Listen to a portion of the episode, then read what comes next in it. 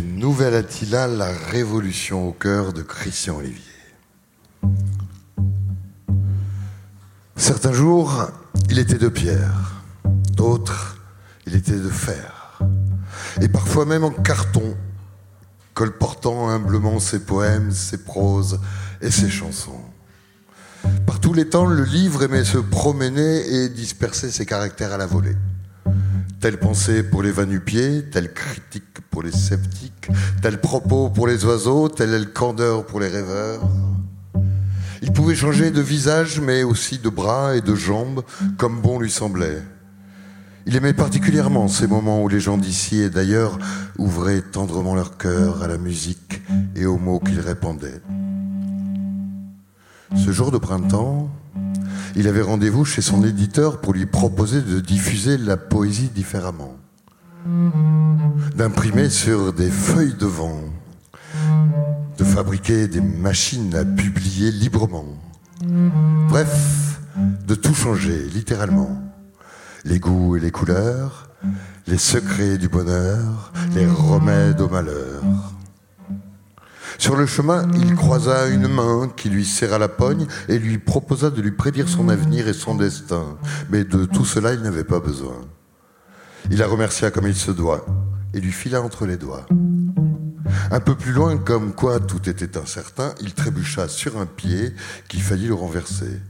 Il le salua d'un bout d'orteil, mais le panard tout courroucé voulut l'atteindre au fessier. Le livre esquiva ce coup d'arpion, s'envolant comme un papillon, et pour lui remettre en place les idées, lui déclama quelques iambes bien trempées. Colporter ingénument dans les campagnes et les cités des bouts de strophes bien rimés n'était pas que facilité. Un peu plus loin, traversant un de ces jardins où la vie avait su conserver quelques traces de bienveillance et de générosité, son regard se figea sur une scène qui l'émut et faillit le faire chavirer. Assis sur un banc du square, tout abattu, un cœur sanglotait tout ce qu'il avait vécu. Lentement, il s'approcha et, sans trop vouloir le déranger, lui demanda ce qui lui était arrivé. Le cœur blessé n'arrivait plus à s'exprimer.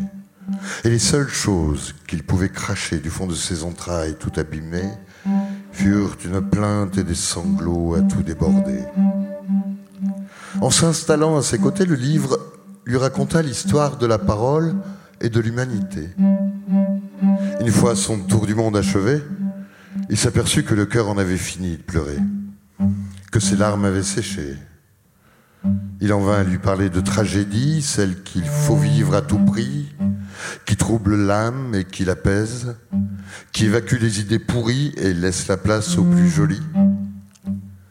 Après quelques tirades disséminées dans les nuées, il termina son allocution par un petit refrain qui remit le cœur sur un joyeux chemin.